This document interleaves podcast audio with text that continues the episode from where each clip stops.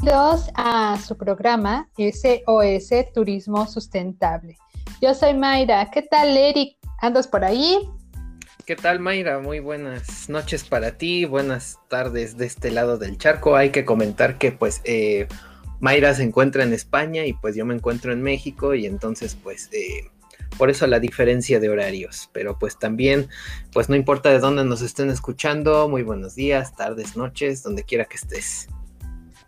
Exactamente, de todas maneras nos escuchan de todos lados del mundo y en nuestro programa anterior que estuvimos hablando un poco desde la perspectiva de la sustentabilidad,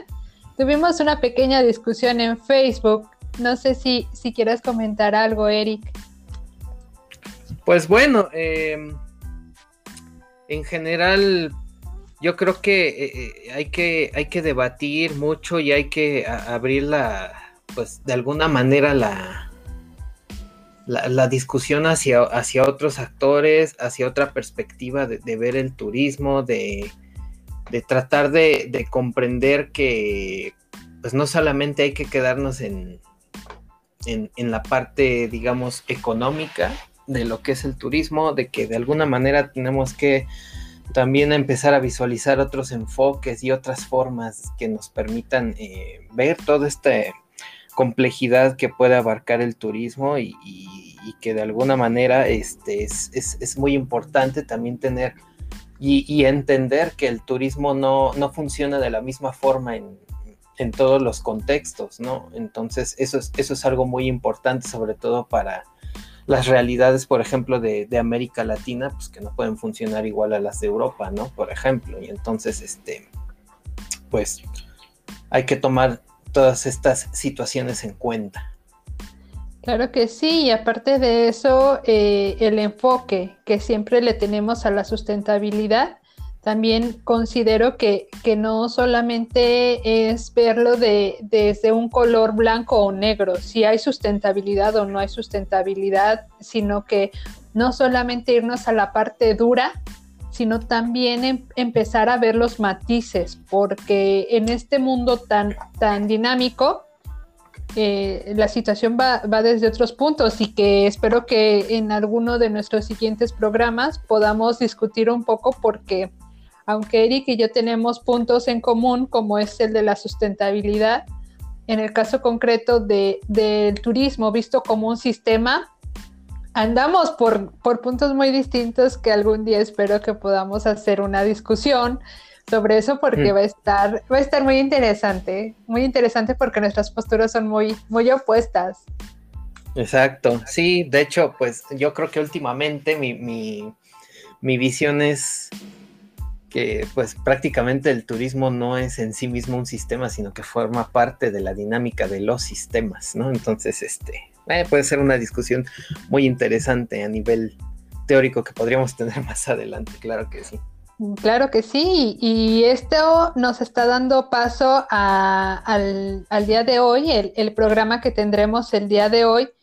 en el que vamos a hablar un poco acerca del patrimonio. La ocasión anterior estuvimos hablando de la sustentabilidad y viendo también cuáles son estos mismos objetivos de desarrollo eh, que, ha delimitado la, ONU y que se han tenido a lo largo de, varios procesos, digamos, que, que han habido convenciones y que se han llegado a acuerdos y bueno, esto a la cara precisamente opuesta que es desde la perspectiva del patrimonio cultural. Y bueno, eh, comentarles que, esta idea del patrimonio cultural no es algo nuevo, eh, tiene una larga trayectoria, de hecho, eh, surge a partir de, la formación de la, de la UNESCO, que, que, la UNESCO se crea después de la Segunda Guerra Mundial, del término de la Segunda Guerra Mundial, precisamente el 16 de noviembre de 1945, y eh, precisamente uno de sus objetivos primordiales es, eh, digamos que aprovechar, conservar el patrimonio cultural para eh, conservar la paz y la seguridad, principalmente promover la paz para, para que no vuelva a haber conflictos bélicos en este caso. Y bueno, la, UNESCO empieza a hacer sus delimitaciones en el que entran eh, actualmente son 195 países miembros y 10 países miembros asociados. ¿Para qué? Para, para tener acciones en las que se hace una delimitación entre el patrimonio cultural inmaterial y el patrimonio cultural material. A partir de esto, eh, la UNESCO empieza a colocar o, se llegan también en, por medio de asambleas entre todos los países miembros a delimitar cuáles son esos códigos o cuáles son esos puntos que tienen que cumplir el patrimonio para ser considerado patrimonio primero, después de eso para que se le pueda poner el ser patrimonio material o patrimonio inmaterial y posteriormente surge el patrimonio mixto en el que entra, digamos que, que, se conjuga toda esta parte entendiendo y comprendiendo que la cultura no es solamente lo que se toca o lo que se escucha, sino que tiene elementos que van confluyendo en conjunto. Eh, en este caso, pues bueno, eh, hay distintos países que, tienen distintas declaratorias y, bueno, surgen de esta manera las declaratorias en las que se busca preservar el patrimonio. Ahora, pues no sé, eh, Eric, cómo, tú puedas observar o, desde tu punto de vista cómo el turismo se ha ido aliando de este mismo patrimonio. Bueno, em, creo que en, primera instancia vendría la crítica que hicimos la, sesión anterior en el sentido de, pues bueno, esto de la delimitación de qué es patrimonio, los requisitos para considerar qué es patrimonio muchas veces se hace desde instituciones externas a, a la localidad que propone qué es patrimonio, ¿no? Entonces, debe de cumplimentar ciertos requisitos que externos le, imponen en muchas ocasiones, ¿no? Entonces, eh, a veces puede estar mucho esa discusión de, qué es patrimonio para quién, ¿no? A, mi punto de vista, y, si bien el, turismo también ha, servido para de alguna manera preservar eh, costumbres, tradiciones o incluso eh, espacios naturales, porque pues actualmente podemos hablar de este patrimonio biocultural, que es justamente esta parte mixta que, comentas. Eh, es, un poco riesgoso cuando pues se llega, por ejemplo, a la, masificación y al exceso de, visitantes y empieza el, fenómeno que, que, le conocemos como mercantilización ¿no? del patrimonio, que pues ya importa más su valor económico que el valor eh, quizás histórico, cultural o natural que pueda tener el patrimonio. Entonces, a veces el turismo se presta a este juego del capital y, de alguna manera pues también este eh, el riesgo latente de o, de alguna manera pues también sirve como que esa herramienta que, permite, ¿no? Dar, dar la importancia o impulsar más el valor económico y, que pueda tener el patrimonio desde esta perspectiva, más que, que, la, importancia cultural que pueda tener o la, importancia natural que el mismo patrimonio pueda tener. Bueno, esa es la perspectiva que yo tendría al respecto. Sí, claro, y, a partir de esta idea de la mercantilización que has colocado muy bien, Eric, es como se, ha, se han caído las, o bueno, han llegado las, las políticas, porque el gobierno dice, ok, voy a conservar esto, que no sé si, si es, pero es representativo de la cultura, de la sociedad, y por eso le pongo el nombre de patrimonio, pero me tiene que dejar algo a cambio, es decir, no lo voy a hacer solamente por la identidad, ¿no? Entonces, a partir de esto surge una idea que se le denomina la, economía naranja, que es la economía de la cultura, en la que vemos esto precisamente que estás comentando, Erika, esto, esta idea de la mercantilización y por eso va tan apegado el turismo a, esta idea de, de, vender la cultura. Efectivamente, eh, y yo creo que pues eh, esto, esto se puede hacer muy, muy presente en, bueno, por ejemplo, yo, yo, lo, yo lo veo mucho en el caso de, de, México, por, en el sentido de, sobre todo en, de, por ejemplo, espacios que son eh, zonas de monumentos arqueológicos y los alrededores de donde están estas zonas arqueológicas, ¿no? Llámese Tajín, Chichen Itza, Teotihuacán, donde pues eh, se supone que el patrimonio está ahí latente para, para beneficio de, la, de las comunidades y de alguna manera pues tratar de, de fortalecer el orgullo local, ¿no? Digamos que esa es como que una de las, de las propuestas que, que se tiene, ¿no? Desde el discurso de, y los objetivos que se tienen en cuestión de, de por qué nombrar un, sitio patrimonio, ¿no? Eh, sin embargo, pues muchas veces la, incluso la propia comunidad local queda relegada, ¿no? Y, ocurre que pues muchos de ellos la única forma en la que pueden participar eh, dentro de lo que se pueda considerar como un área de, pues de vestigios arqueológicos, por ejemplo, pues es solamente mediante la, venta, por ejemplo, de artesanías o de servicios eh, básicos de, alimentos y bebidas, ¿no? Y entonces, este, pues, ¿dónde queda la parte, digamos, del, del, orgullo local o de realmente una participación activa de las comunidades en cuestión de la protección y de la divulgación de la importancia del patrimonio? Porque Incluso también, pues muchos de los guías, pues eh, ni siquiera son de la comunidad, ¿no? Sí, claro, claro, a mí me tocó en una ocasión, precisamente en el sureste, que, que uno de los guías era un sudamericano que, que estaba más enterado de, de, obviamente, de la cultura maya, y eso es fabuloso, sí, pero ahí estamos viendo claramente que la comunidad ha quedado relegada y que solamente se ha buscado ver a, este patrimonio como un atractivo turístico. Ahora, si pensamos en el patrimonio cultural material, es más sencillo que nosotros coloquemos al atractivo turístico, pero ahora si pensamos en, el, en el patrimonio inmaterial, creo que ahí es donde está la parte más compleja. ¿Por qué? Porque Sí, es, es, sumamente este, complicado, ¿no? Ya hablar de, patrimonio inmaterial, porque pues ya incluso se presta a la interpretación que pueda tener cada sector en cuestión de ese patrimonio y lo que realmente considere cada, cada uno de los, de los actores qué es lo que se deba de, incentivar o incluso muchas veces puede llevar a la modificación de ese patrimonio sin el consentimiento del,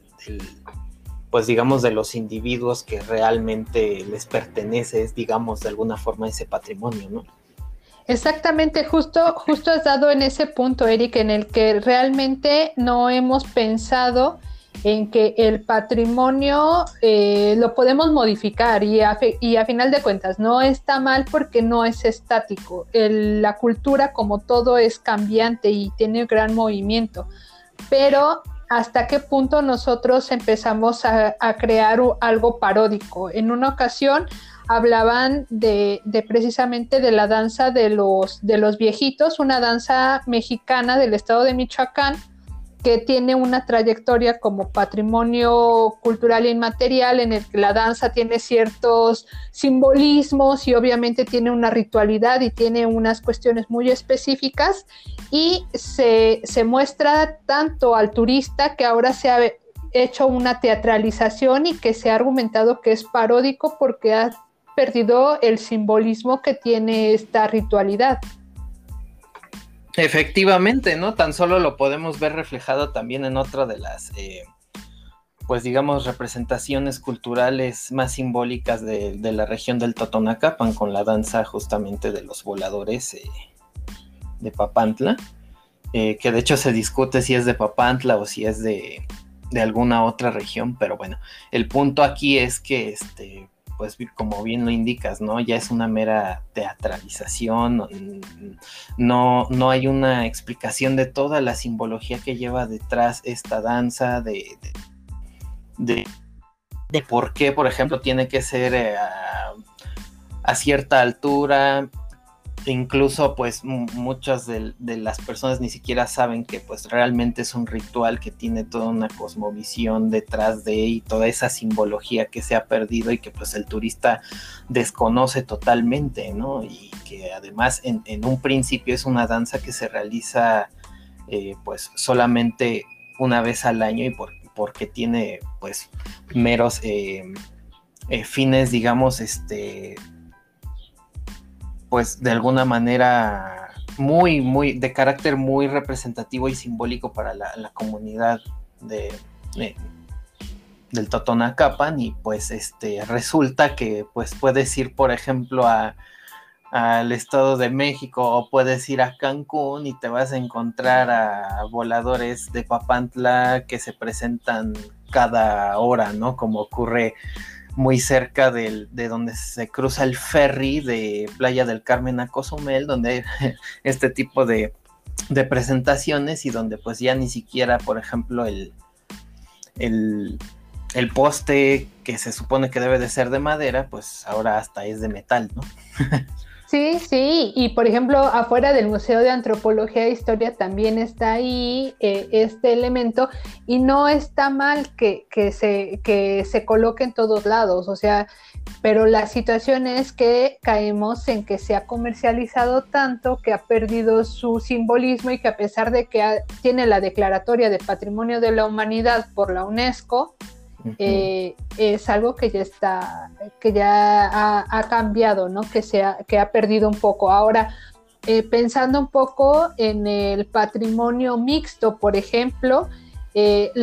toda la parte de la gastronomía, que también ha tenido ese, ese punto de que va de lo material a lo inmaterial y no solamente lo cultural, sino que también algunos ingredientes de la cocina también están considerados dentro de esta declaratoria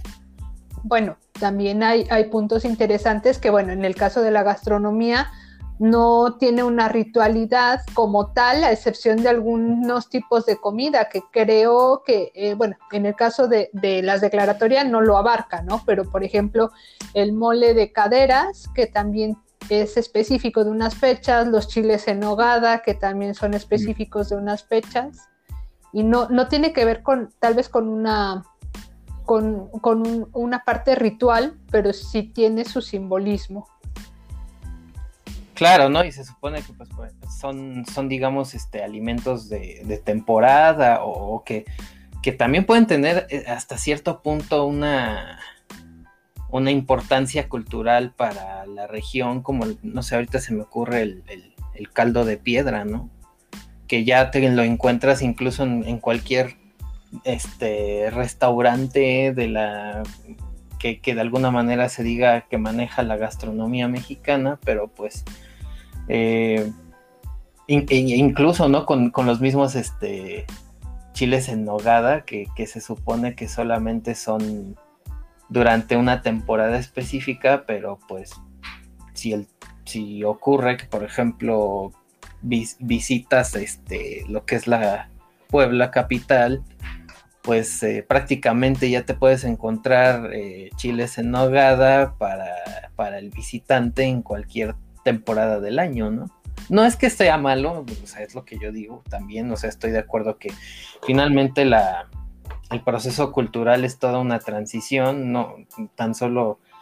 lo que podíamos, lo que podríamos catalogar como cultura mexicana, pues ha tenido una transición de más de 500 años, este, pues, o sea,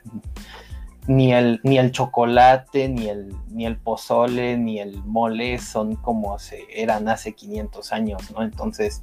es todo un proceso de, alguna manera,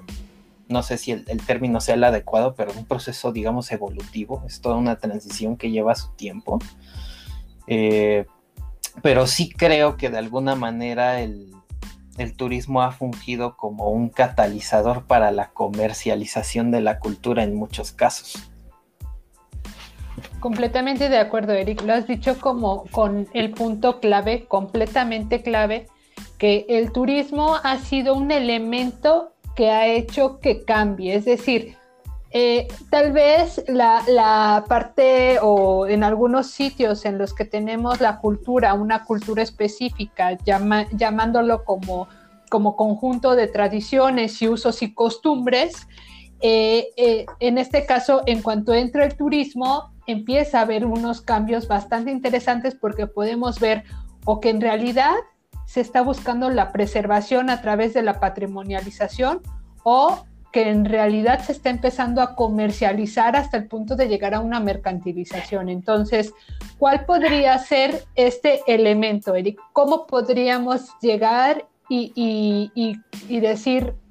no queremos que caer en la mercantilización, pero queremos que el turismo aproveche y funja como patrimonializador? Yo creo que mucho tendría que ser a partir de las propias comunidades y que realmente este,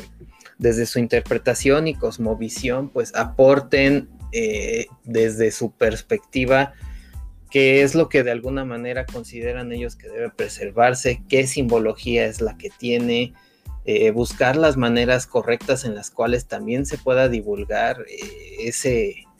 ese patrimonio y, por qué es importante para ellos, ¿no? Porque pues, ocurre como, por ejemplo, igual, ¿no? En la región del Totonacapan con esto de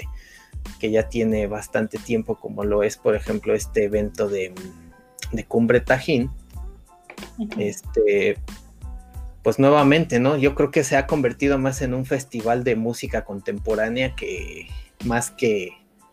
que un realce a la importancia que tiene el pueblo totonaco en la región. Y, toda su cultura y su bagaje, bagaje histórico pues queda, queda en segundo término en muchas ocasiones, ¿no? Porque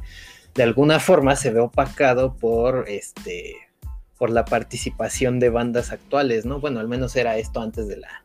de la crisis este, que todos estamos viviendo ahorita con la pandemia, que eso yo creo que también sería otro tema bastante interesante a tocar, ¿no? Con la cuestión de la crisis COVID y turismo. Pero este, regresando al tema, pues yo creo que este, tiene, que haber de alguna manera más este, participación de, de, las, de, de alguna forma de, de estas personas que de alguna manera pues tienen que alzar la voz en qué en qué es su patrimonio, por qué es importante su patrimonio, qué es lo que de alguna manera este, consideran ellos que es lo que debe de resaltarse eh, y, por qué de alguna forma eh, es relevante también, digamos, este, a nivel regional o a nivel este, incluso nacional o quizás hasta internacional, ¿no? Pero no desde la perspectiva nuevamente top-down sino desde la perspectiva de la propia comunidad, es decir, ¿por qué es importante para ellos? Eso es lo, que, lo que debe divulgarse, ¿no? E incluso hacia, hacia los propios visitantes turistas, hacerles saber por qué es importante, o sea, no nada más este, que, vean a la persona,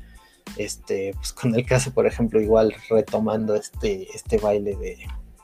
de los voladores, ¿no? Y que el turista diga, wow, qué, qué, este, qué valiente al subirse a ese poste tan alto y, además va girando hacia abajo. Ok, pero ¿qué, qué significa todo eso? ¿no? Y eso es lo, que hay que divulgar, ¿no? Exactamente, exactamente, y que, y que también vemos con otros elementos, ¿no? Por ejemplo, eh, en el caso de, de, ahora que mencionaste lo de las danzas, también la de la danza del venado, que es una danza eh, del norte de, México y que también se, ha, cambiado tanto y se, y se lleva de un lado a otro perdiendo completamente el simbolismo, integrándole elementos como lo ha pasado en Cumbre Tajín, que no está mal, pero ha cambiado el sentido con el que está trazado el patrimonio. Sí, totalmente, ¿no? y yo creo que también de alguna manera buscar o esa participación local también puede de alguna forma ayudar a, cambiar la, percepción o, como, como, se dice mucho en la literatura, los, las representaciones sociales o los imaginarios, ¿no? Este, es decir, esa idea estereotipada que tenemos de algunas cosas, eh, yo creo que cuando se escucha más a la otra persona y por qué es importante su patrimonio, yo creo que eso puede ayudar a cambiar. Esos estereotipos que a veces se tiene de, cierta de cierta comunidad o incluso de ciertas Fíjate que, que, ahora que mencionas eso, Eric, me parece un punto clave que tú has dicho, lo de la parte del estereotipo, y que en este caso tal vez el turismo ha ayudado a fomentar porque a final de cuentas el turismo vende una imagen y vende experiencias, que hay que ser sinceros, se agarra de productos turísticos para poder generar experiencias. Sí, bueno, o sea, este, no, no, sé hasta qué punto sea, bueno, yo, yo, yo diría. Pues, de, tu perspectiva. Ajá, claro, sí. O sea, desde mi perspectiva, pues está mal desde, desde ese punto de, que utilizas incluso esos, esos términos de, marketing, de, vender experiencias, ¿no? Cuando debería de ser, cuando debería de ser este totalmente lo, lo lo, algo diferente en el sentido de, pues, quizás no vender experiencias, pero sino más bien este, el, eh, buscar la forma de, de darle otro sentido a ese patrimonio y no solamente como una, una mercancía, no sé, no sé si me explico. Sí, digamos que, que, busque la idea de no vender, que no ponga, no anteponga lo económico a, todos los demás elementos, ¿no? Sí, claro, y este, y yo creo que también, pues, de alguna manera para, para de alguna manera cambiar esos estereotipos y, tratar de, de, no visualizar solamente este elemento económico, pues es justamente yo creo que desde esta interpretación que se pueda tener del patrimonio. Yo creo que la misma comunidad local puede ayudar mucho a eso y que sean ellos mismos los divulgadores de su patrimonio, ¿no? Eh, por lo mismo que tocábamos hace, hace unos momentos, que a veces hasta los guías ni siquiera son de la comunidad, pues yo creo que hay que cambiar también eso, que se divulgue y también yo creo que algo importante es buscar la forma en la cual de esa divulgación pues sea